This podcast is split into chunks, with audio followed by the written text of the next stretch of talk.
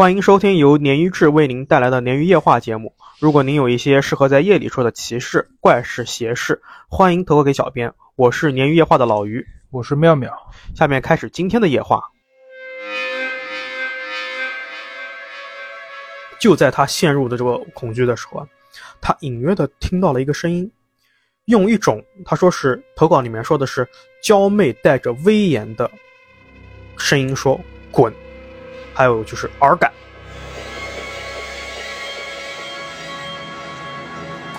我点开主页没有任何东西，就是很标准的一个用户轻度。他他想把你做成灵异故事。我去。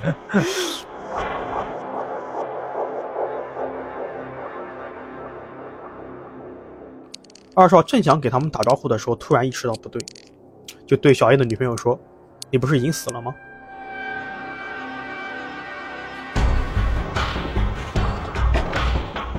吓我一跳，我以为尸体没了。我尸体还有啊，就尸体就整个状态还很相对完好。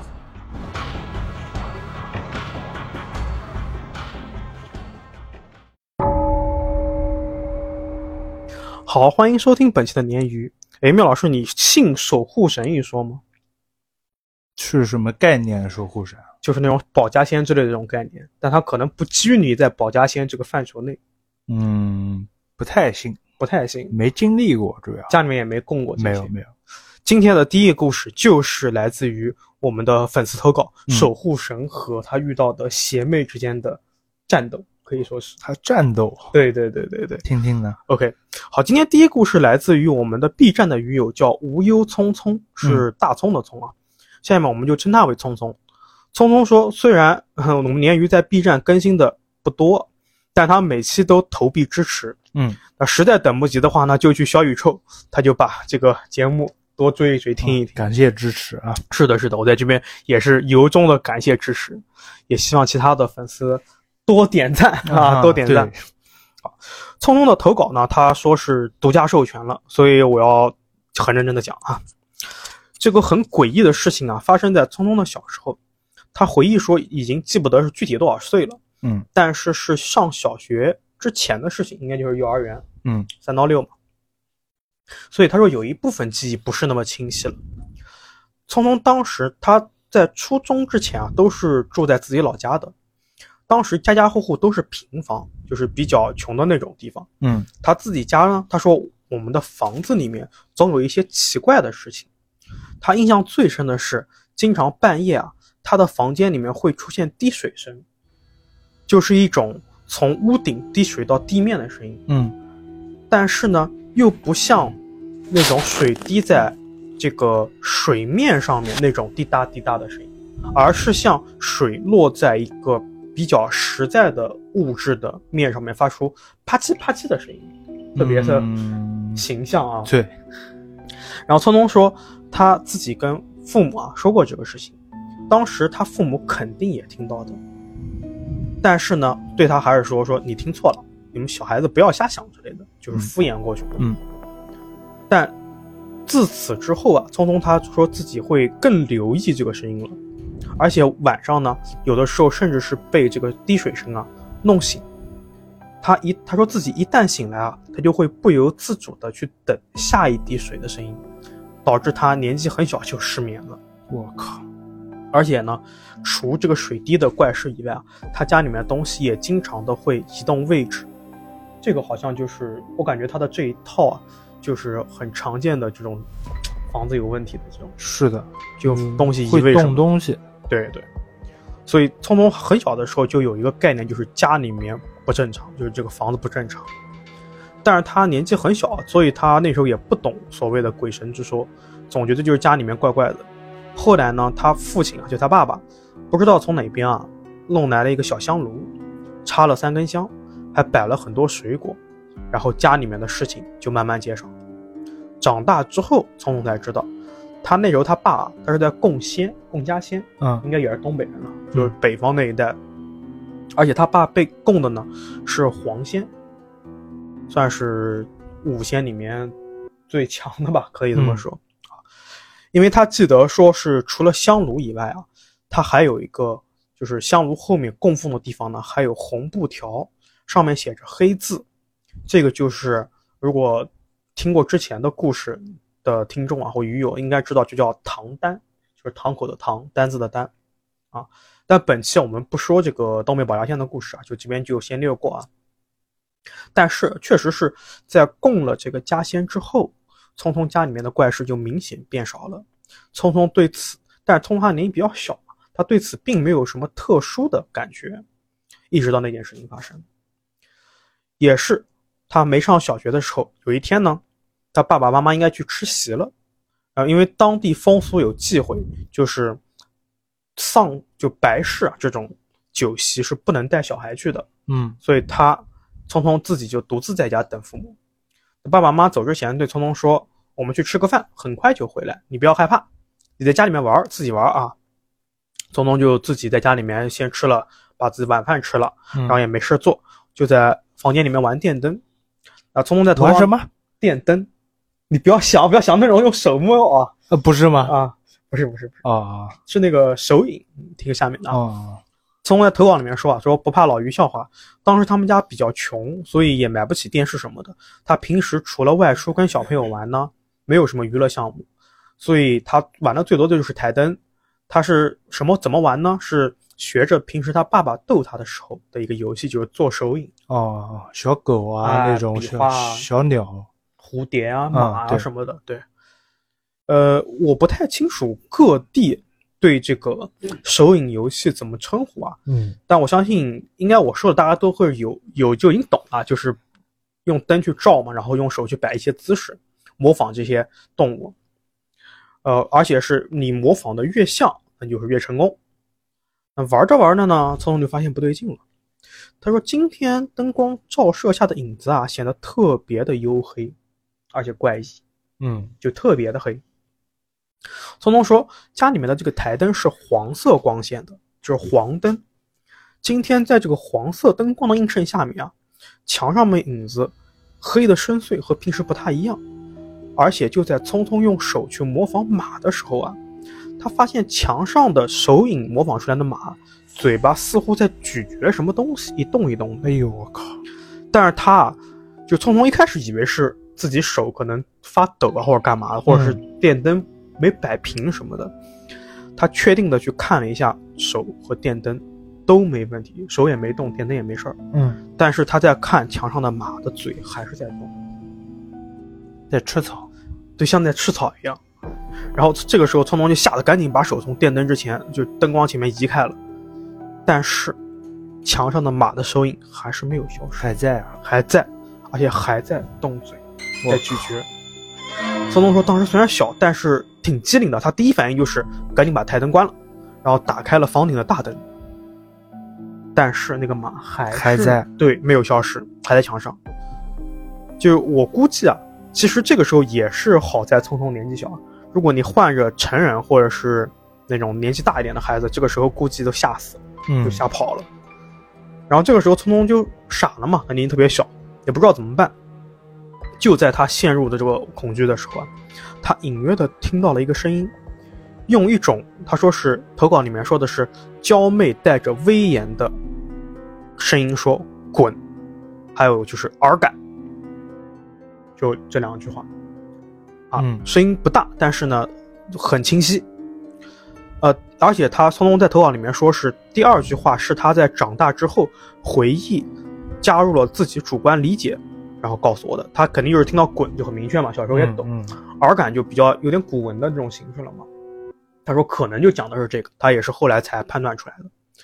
然后听到这句话之后啊，他就不知道是晕倒了还是睡睡着了，就没有意识了。等聪聪再醒来的时候啊，他爸爸妈妈已经回家了，他也被抱到床上了。看到聪聪醒了，爸爸还逗他说说，呃，你这个孩子就是你就真不听话，昨天玩台灯也不知道收拾好，就抱着台灯在床在地上睡了。还好是现在天气不冷，不然的话就生病啊。这个时候呢，聪聪一改平时的顽皮，一句话也不敢说。为什么呢？嗯还是有原因的啊。听下面的，聪聪在投稿里面说啊，他说之前说的啊，是他爸爸妈妈的视角看到的，也就是他爸妈的这种经历，就是我们正常去吃席，吃完席之后回家，然后看到儿子玩累了躺在地上睡觉，就把他抱起来放在床上，然后等他再醒就是第二天。嗯这是爸爸妈妈的视角。但是聪聪的视角是这样的，他说自己啊不知道什么原因晕过去之后啊，等他再醒来的时候，已经发现是很晚了，就不是第二天，是晚上还醒了一次。嗯他说可能是晚上十点或者更晚的时候，但父母呢还是没回家。虽然墙上的这个影子消失了，但他还是很害怕。就在这个时候呢，他突然听到有人在砰砰砰砰的敲大门。聪聪当时就壮着胆子问说是谁呀、然后听到敲门的人问声问气的说是，说是是我，爸爸，我忘记带钥匙了，儿子你帮我开个门。聪聪说当时除了害怕还是害怕，他没有什么别的情绪。他说放在今天估计自己都要吓死。嗯他说因为他爸爸从来不喊他儿子，哦，对吧？对，很多父我懂了，很多父亲都是是的，是的，要么喊小名，要么喊全名。对，聪聪说他知道外面的人肯定不是爸爸，他就继续切身切切的问说：“妈妈呢？”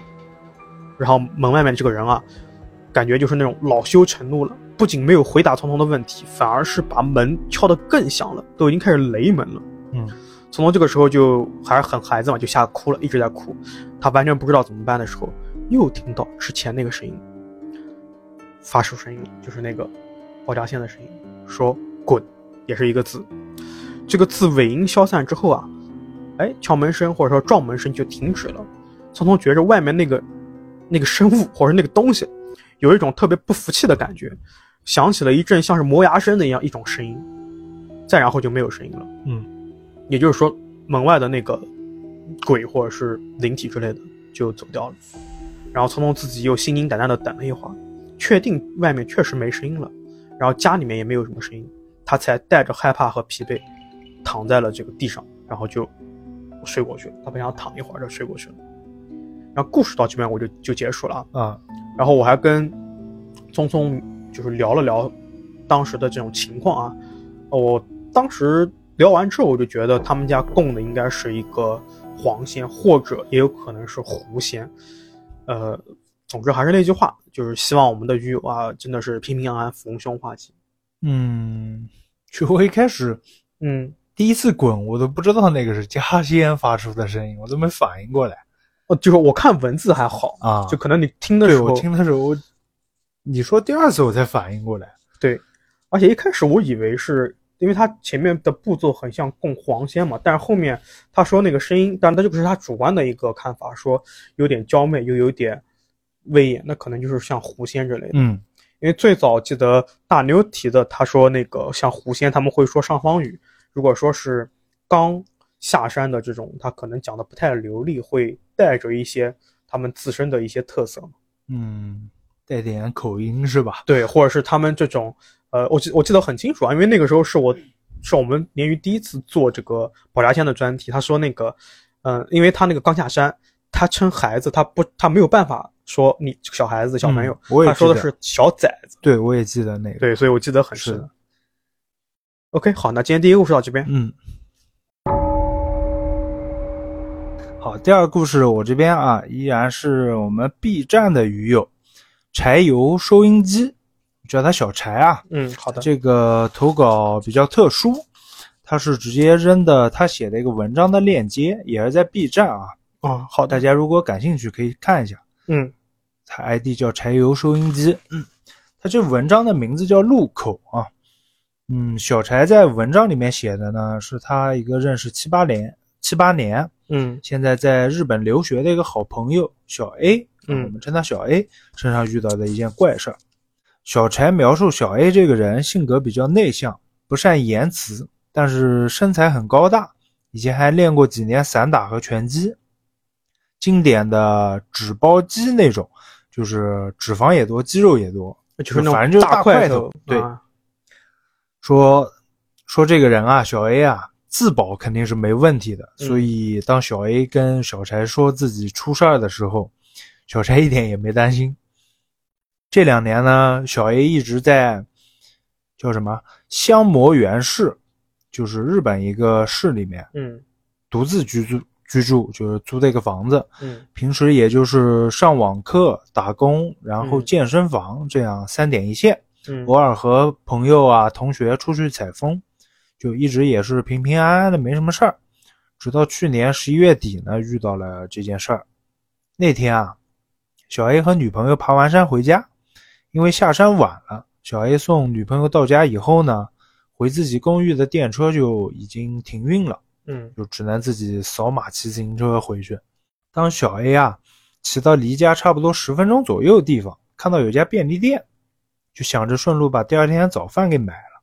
等小 A 出便利店的时候呢，看到就是准备往家骑的那个方向那个大路口啊，嗯有个女人站在边上。但因为这个女人看上去很普通啊，所以小 A 也没在意，就继续就往那个路口骑过去了。结果就在小 A 快到这个大路口，离这个女人十多米的时候啊，嗯这个人突然转头盯着小 A，并做出一副惊恐表表情啊。嗯小 A 虽然说是人高马大，但是无论相貌还是穿着啊，都是走的是斯文路线。他自己心里就奇怪啊，也不知道自己哪吓到人家了。但是因为自己是留学生嘛，也不想惹上不必要的麻烦，就骑着车就往旁边一条小路拐进去了。嗯想着多一事不如少一事，绕开来算了，反正大路小路都能回家嘛。嗯就在小 A 出了出了这条小路，以为到了另一条大路的时候啊，嗯他又看到了刚才买早饭的便利店。当时小 A 还以为看错了，毕竟便利店外观嘛都是大同小异。嗯当他顺着便利店往就是回家那个方向看啊，还是看到之前那个路口站着那个奇怪的女的。对，小 A 有点懵了，因为这两条大路和中间小路组成的是那种工人的工那个工字形的嘛，嗯，对吧？？他记得很清楚啊，上一秒明明是从另第一条大路过来的，经过中间那条小路，再到了我现在这条大路上的，中间自己也没有可能，没有任何可能掉头啊，结果又回到了第一条大路。所以就是恐怖游轮的这种即视感。之前好像也有一篇投稿，也是就是这种打转的，鬼是打墙一我，对我记得是是两个女孩子去医院，然对后过马路什么的。买什么东西，买了个、啊还买了个蛋糕，对对对，嗯。然后小 A 说，当时当时这这一段经历啊，给他一种理所应当的感觉，就仿佛他从一开始就在那条大路上面，甚至都怀疑自己刚才进便利店出来看到了这个女人这一系列的动作啊，然后再拐进小路，嗯这段经历是不是自己白天爬山太累了，出现幻觉了？但是车车楼里面的早饭啊，嗯又证明确实刚才发生的事情都是真实的。嗯嗯嗯，他真的骑过这条路，也真的进过便利店。小 A 不理解自己到底遇到什么事儿了，就觉得还是有点匪夷所思。但不管怎么样嘛，家肯定要回的。他在路边冷静了一会儿，又骑上车慢慢往路口那边走。这次啊，等小 A 过了便利店，就开始盯着那个女人看。但这次这个女人并没有回头看他，于是小 A 就把车停下来了。嗯我心想是想等着这个女人走了以后自己再走。接下来的事情，小 A 向小柴叙述的比较混乱，嗯概括一下就是说，如果平时走路、骑车路过那块那块的话，就只会觉得那个女人在路口正常的散步，就是正常的远离路口嘛。嗯小 A 在路边等的时候也是这种感觉，但是当他把目光聚焦在这个女人身上的时候，嗯却会发现这个女人走了半天，其实也没没有走多远，就像那种透视关系上面，她确实是在慢慢变小，往远走，但嗯实际相对距离上几乎是原地踏步的，呃，你你讲的意思我懂，对吧？但是我怕鱼友不懂。你讲的好像用了一个设计学的这个 专用名词“透视关系他文章里面的叙述嘛，其实我讲的还是挺清楚的，就就是你感觉到他在走，”。嗯，但是他的距离其实没有是的变大，，是的，就是他有这个走的动作，但是距离还是跟你保持一致，就像你们在一个传送带上走的这种感觉一样有。那种感觉。嗯小 A 这时候啊，意识到自己遇到怪事儿了，嗯害怕的情绪一下子就涌上来。他反应也挺快啊，于是赶紧掉头骑回便利店旁边，把车停好，躲进便利店里面。便利店店员呢是一个日本青年，小 A 也不方便和别人说，就是自己遇到什么事儿了，嗯只能逛来逛去，拿了一些乱七八糟的零食啊什么，拖延时间。没一会儿啊，小 A 就发现店员小哥开始时不时打量他了，就是不是个怪人什么的，嗯自己就不得不结账出门了。所幸这次啊，路口那个女人已经不见了。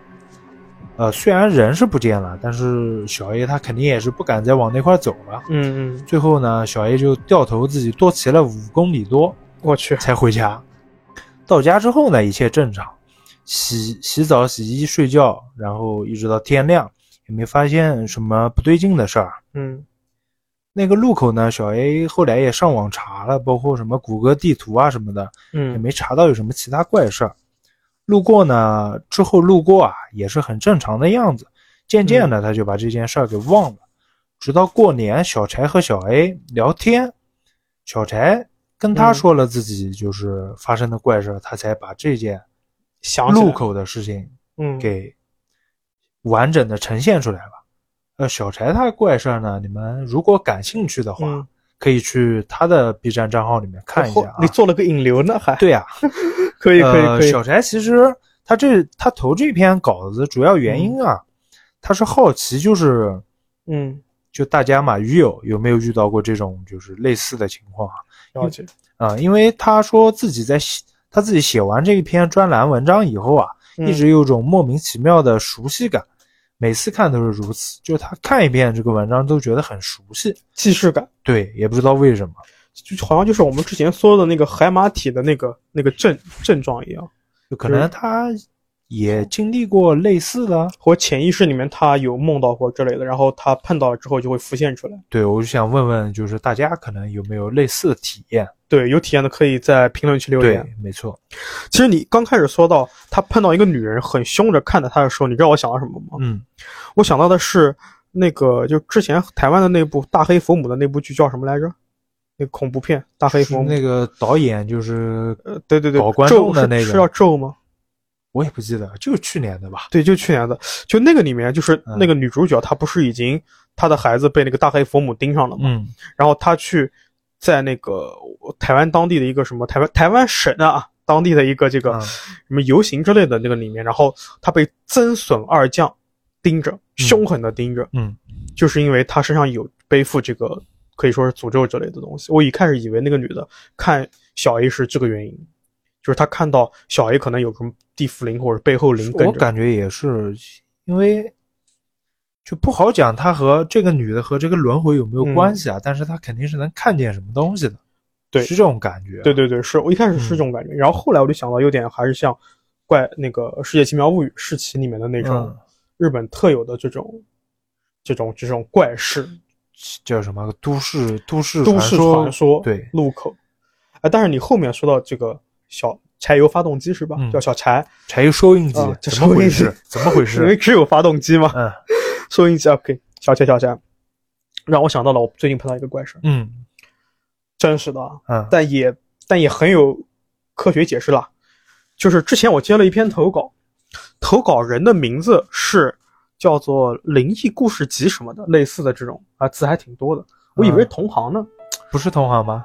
我真的以为，但是我点开它是网易云后台的，嗯我点开它主页没有任何东西，就是很标准的一个用户，轻度用户。他他想把你 做成灵异故事，我去，然后他投了那个稿子呢，也不是不能用，但也不是特别好用。但是他这个稿子为什么会被我放到库里面并且使用？应该是排在其实如果正常的话，应该是在往后再倒两期就是他的稿子了。嗯因为他这个事儿我也做过，大概意思就是说，他小时候去吃酒席，然后不知道一时兴起就把那个酒席上面的老鳖的头嗯带回家，然后把它去去除掉上面的肉什么的，就把这个头骨做成了一个项链，然后自己戴着，然后就碰到怪事儿。这事我小时候我也做过，我也做过，你也做过。但是我没我没做成项链啊，我会觉我就拿手玩嘛，就把它洗干净了。我是不仅我洗干净，我还在福尔马林里面泡了泡。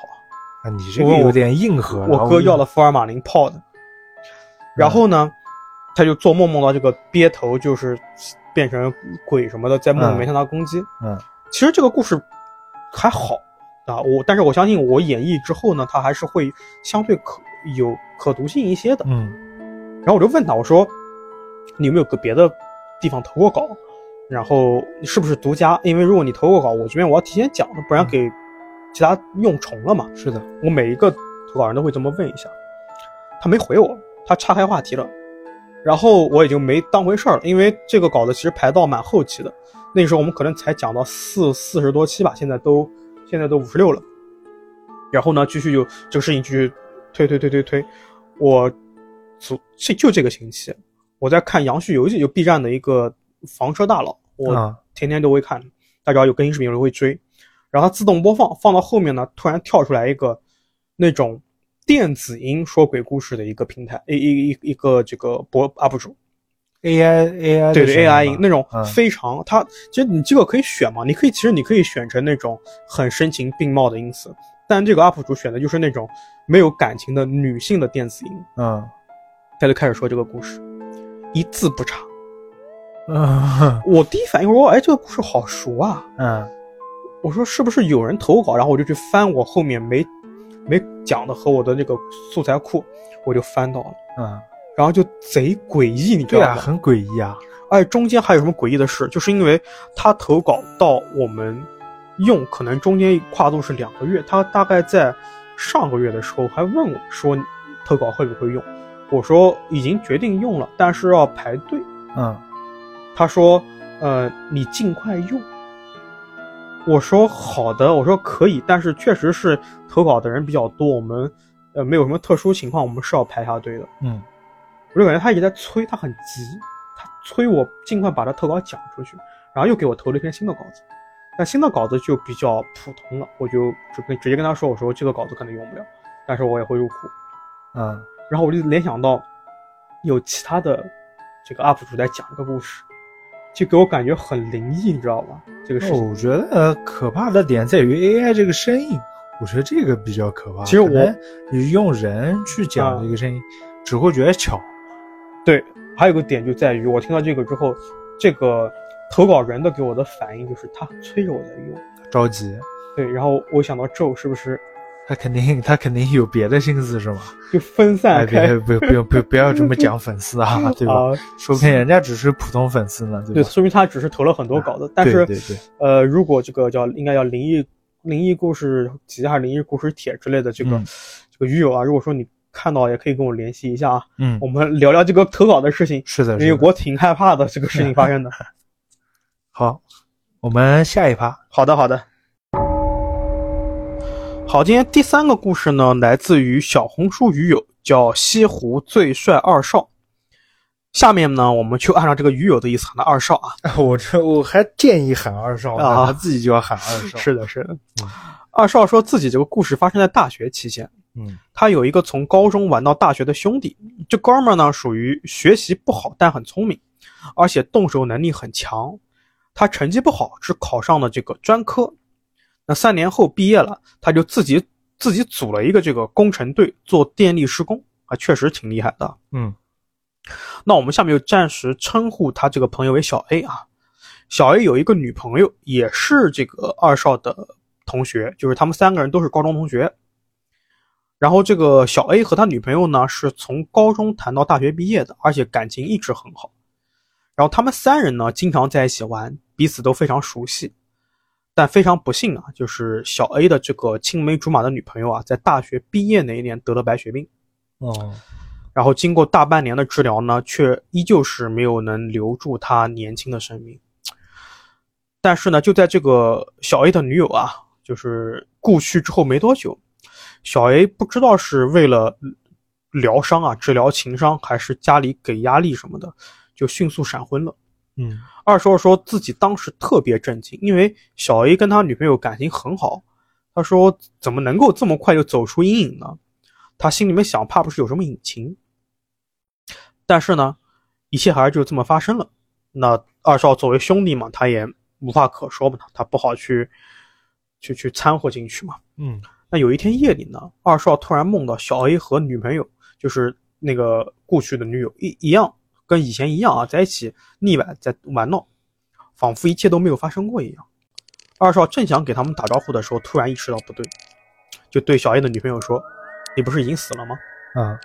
这句话还没说完，二少就发现自己浑身不能动了，然后周围的一切就突然变得黑暗无比。那小 A 的女友呢，此时就面目狰狞，而且浑身散发出一种非常难闻的臭味。嗯，然后这个时候呢，他就突然用手去掐二少的脖子。二少说自己不停挣扎，也没有办法挣脱，也没有办法发出声音。就当自己快要窒息而亡的时候，二少醒，嗯就是做了一个非常恐怖的噩梦。然后他醒来之后呢，浑身大汗，看了一下手机，是凌晨四点。二少也不敢睡觉了，就一直玩手机玩到天亮。那第二天呢，他就给小 A 打电话，把这个事情跟小 A 说了。小 A 听完二少这个叙述之后啊，也很震惊。他告诉二少，自己的施工队昨天施工现场死了个人。哎呦，对，因为是可能是存在安全问题，所以这个还要牵扯到官司赔钱什么的。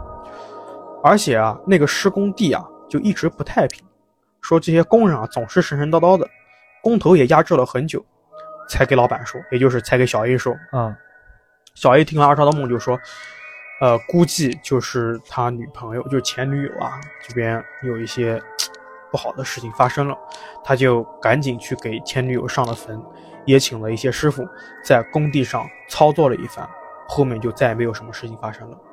然后这个特稿就到这边就结束了，哦，比较短，但是确实，嗯，觉得我觉得很有代表性。嗯怎么？我觉得这个事情吧，感情的事情冷暖自知，不好不好评价。是的，呃，也真的有可能，就像二少自己想的，小 A 可能真的就是为了走出这个阴影，然后就很快结婚了。但从某种层面上说，是不是对结婚的那个女性也有点不公平呢？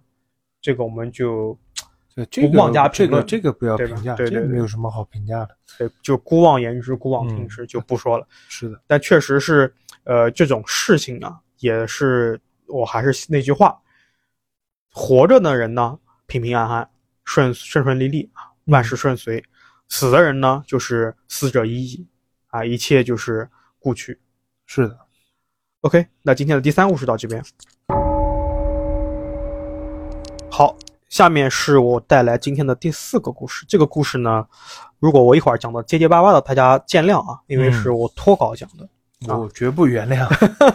没稿子，没稿子，因为这个故事我不准备把它做成图文的形式。嗯这个故事是发生在我的朋友，他是我亦兄亦友的朋友，他一直像我哥一样照顾我，嗯甚至是比我现实中的亲戚的哥哥们都要照顾我，嗯是我大学同学。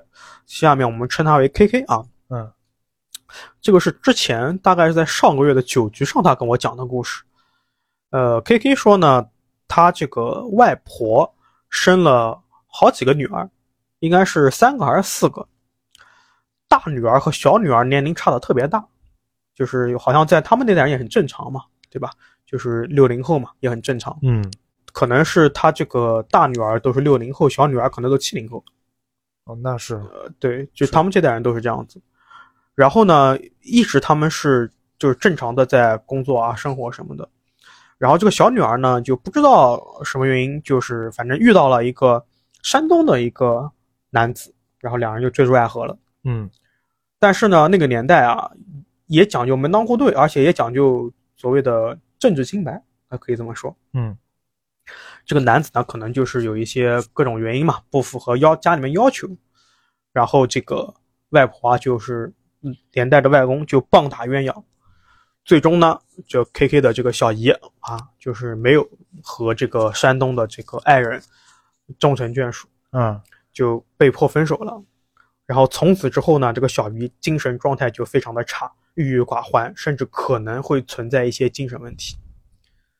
然后好像说是我记得说是，呃，过了好几年嘛，大概三四年过去了，这个他小姨呢还是状态不太 OK，就在某一个阶段吧，被他的二姐之类的亲戚邀请到大连玩，因为他的二姐应该是嫁到大连去了。嗯然后就在他小姨去到大连住在他二姐家的这个过程中自杀了。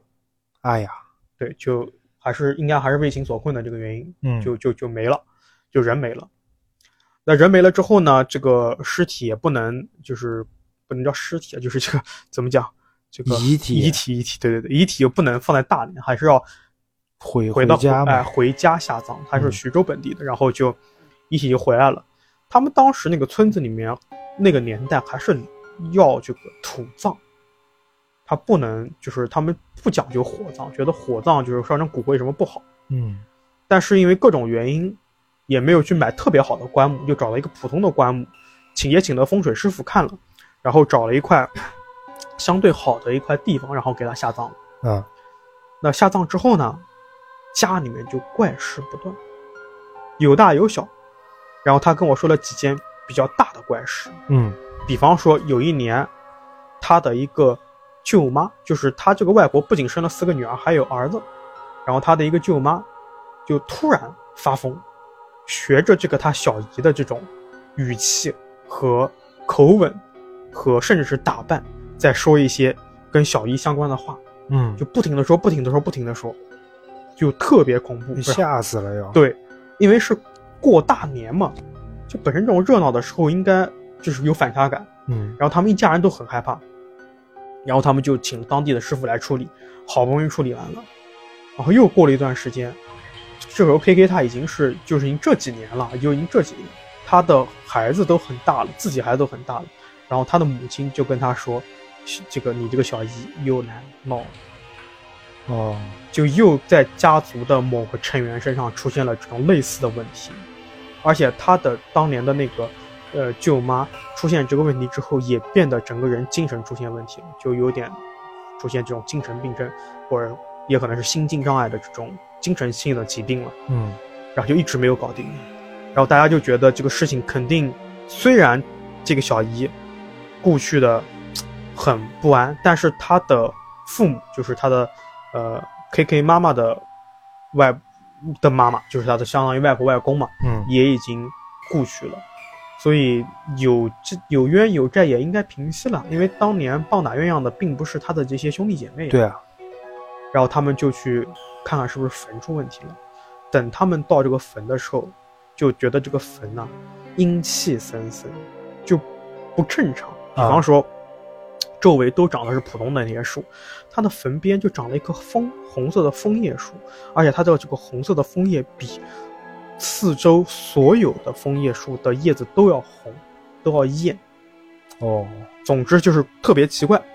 然后呢，他们就请了风水大师，大师说你要把这个坟啊迁坟，又正好赶上现在流行就是不允许这个放棺材嘛，就是还是要火葬。他们就想，那干脆就把它挖出来火葬，然后我们再给它找一块风水宝地，就按照标准的现在的这种墓碑的方式来安葬吧。嗯然后挖出来之后，他们发现棺材盖烂了一个大洞，然后这个小姨的尸体、衣服也该烂的烂的，但尸体还很清晰，吓我一跳，我以为尸体没了，我。尸体还有，啊，啊。就尸体就整个状态还很相对完好，但是没有腐烂的太厉害，对吧？没有腐烂太厉害，然后在挖出来的一瞬间，就开始肉眼可见的变色，应该是变灰什么的，嗯，然后还没等运到这个殡仪馆，就整个就已经开始慢慢烂，开始发烂了。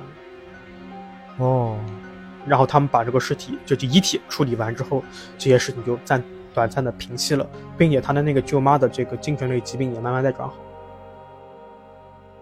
所以结束了吗？这个结束。了。对，所以他们最后这系列操作是是好的，是吧？是好的，应该是平息呃，平息怒气、平息怨气的一种操作吧。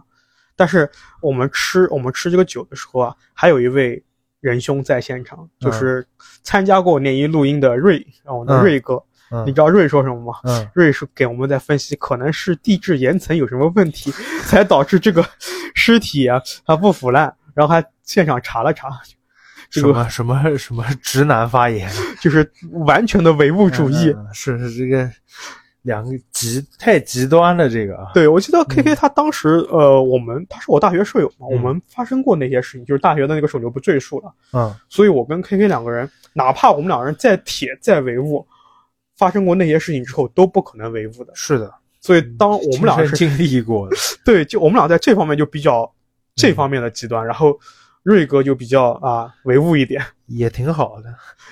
呃，所以还是回归到鲶鱼的初衷吧。我相信这些事情呢，也是科学的事情，只是现在解释不了。是的，抛开这些东西呢，我们的鱼友还是尽量敬而远之，是的，保持慰藉，敬而远之。心里起码要有个数。对对对对对。